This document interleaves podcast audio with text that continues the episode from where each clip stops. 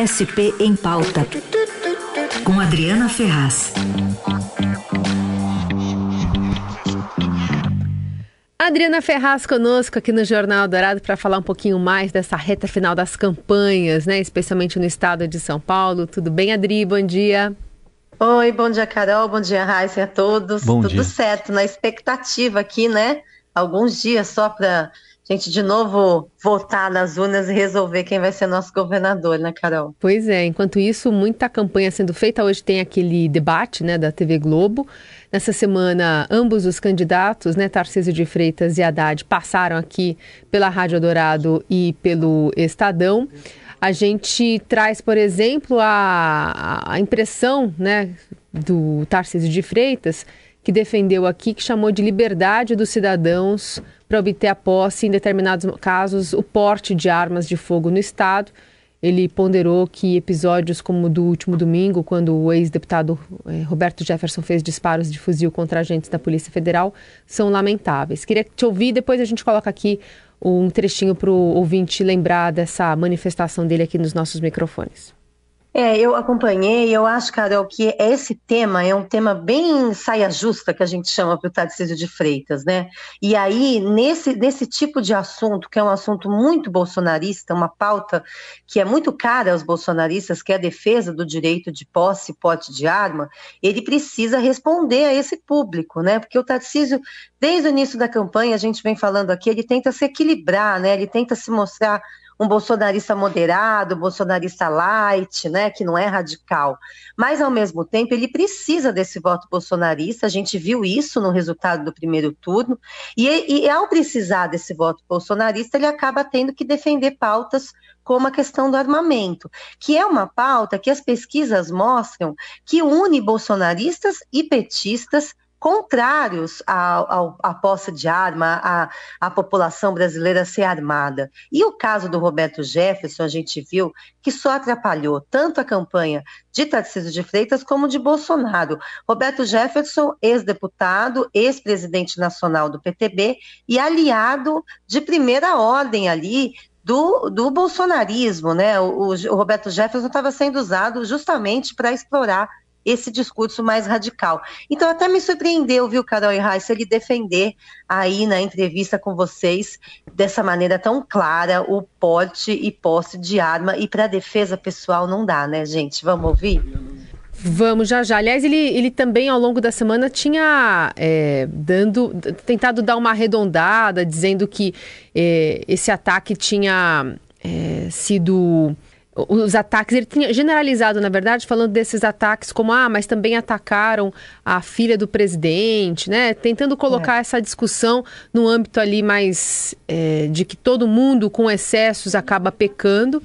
Mas, enfim, vamos ouvir agora o Tarcísio de Freitas falando sobre essa manifestação de, de armas, né? Levando em conta esse episódio que aconteceu agora, domingo, né? Do, do ex-deputado Roberto Jefferson atirando contra policiais. Eu tenho defendido sempre a liberdade, a liberdade do cidadão de poder ter a posse da arma de fogo e até mesmo o porte, atendendo determinados requisitos legais. No caso do Roberto Jefferson, a gente percebe que ele estava numa situação de irregularidade. Entendo que a gente não pode comparar aquele que está fora da lei com aquele que está dentro da lei. O que aconteceu no caso Roberto Jefferson é absolutamente lamentável, sob todas as dimensões. Então eu entendo que ele tem que, obviamente, pagar por isso, pagar como um criminoso, responder criminalmente, que eu acho que extrapolou muito. Bom, ontem aqui também na Eldorado, o candidato PT Fernando Haddad mencionou o áudio revelado pelo jornal Folha de São Paulo que mostra um integrante da equipe de Tarcísio pedindo a um cinegrafista da Jovem Pan que excluísse vídeos gravados durante o tiroteio que interrompeu a agenda do candidato em Paraisópolis no dia 17 agora, de outubro. Segundo Haddad, a atitude de Tarcísio, da equipe Tarcísio demonstra que o adversário não confia na segurança pública. A gente vai ouvir. Acredito que o bolsonarismo é um grande risco para a segurança pública. Porque, na verdade, ele significa a privatização da segurança e não a publicização da segurança. Veja esse episódio de Paraisópolis. Isso é típico de quem não confia na segurança pública. Isso é típico de quem não confia na transparência, na apuração de crimes. Bom, e além dessa questão de segurança que pegou, viu, Adriano? Ele falou ontem, você deve ter acompanhado, o Haddad, que ele está namorando com o interior, né? A última pesquisa mostrou que ele subiu três pontos no interior. É, o, o Haddad agora, é, Heisen, ele quer ser o paulista raiz, né? Já que Rodrigo Garcia saiu da disputa, o atual governador se vendia dessa forma, né? No primeiro turno, que ele era o paulista raiz, vindo do interior. Agora Haddad quer ocupar esse espaço, tem nas propagandas eleitorais mostrado a relação da sua família com o interior, ele tem família que mora ali na região de Aparecida, então tem destacado muito. E é o que ele precisa mesmo, porque a Haddad teve uma votação muito boa na Grande São Paulo, ele venceu na capital, inclusive, no primeiro turno, e para ele ter alguma chance nesse domingo, ele precisa ampliar a votação na Grande São Paulo e recuperar um pouco dos votos no interior. Né? Agora, Haddad e Tarcísio, nesse final de campanha, eles têm colocado mesmo a questão da polarização nacional e os problemas que Bolsonaro enfrenta na campanha dele, o caso Roberto Jefferson, o caso das venezuelanas, o tal pintou um clima, isso tem respaldado muito as novas estratégias de Haddad nesse segundo turno e pelo menos o que as pesquisas mostram é que tem dado certo. Semana passada a gente falou aqui da questão da Sabesp. É, Haddad explorou demais na semana passada em suas propagandas a intenção de Tarcísio, que depois recuou, mas já tinha dito que pre pretendia privatizar a Sabesp se eleito governador.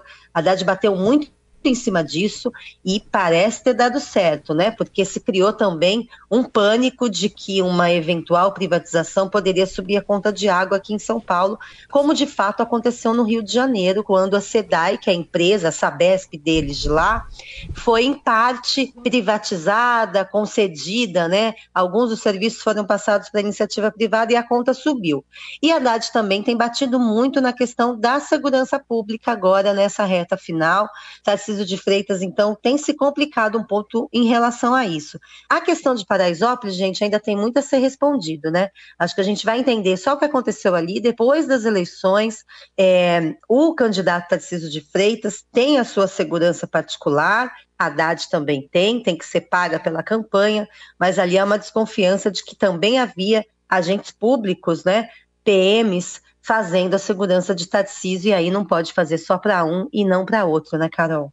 É isso. Bom, vamos seguir acompanhando. Amanhã a gente ainda vai ter a repercussão né, de, de debate, enfim, e as campanhas focando muitos, muito nessa região metropolitana, né, interior ainda. Como você disse, até a Haddad fazendo esses links né, de que ele tem raízes aqui no estado de São Paulo. É, e olha, as pesquisas mostram também que ainda há muitos indecisos, Sim, né? É, pessoas que não, não decidiram o seu voto. A gente, depois do que aconteceu no primeiro turno, né, que as pesquisas é, não acertaram em relação ao voto bolsonarista, eu sempre destaco que as pesquisas acertaram em relação ao voto de Lula, né? As uhum. pesquisas davam 48% e foi o que ele conseguiu. Agora, em relação ao voto bolsonarista, as pesquisas realmente não conseguiram captar esse apoio tão grande.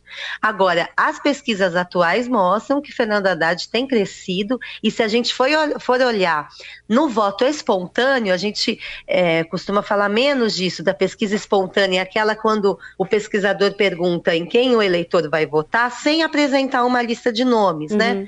Nesse tipo de pesquisa, é, os indecisos ainda são um percentual muito alto. Então, acho que não dá, como a gente falou desde o início aqui, não dá para Tarcísio querer sentar na cadeira antes da hora. A gente só vai saber mesmo no domingo quem vai vencer. Tudo bem. Adriana Ferraz, obrigada por hoje. Bom trabalho aí para você. Obrigada e até domingo. Beijão. Até.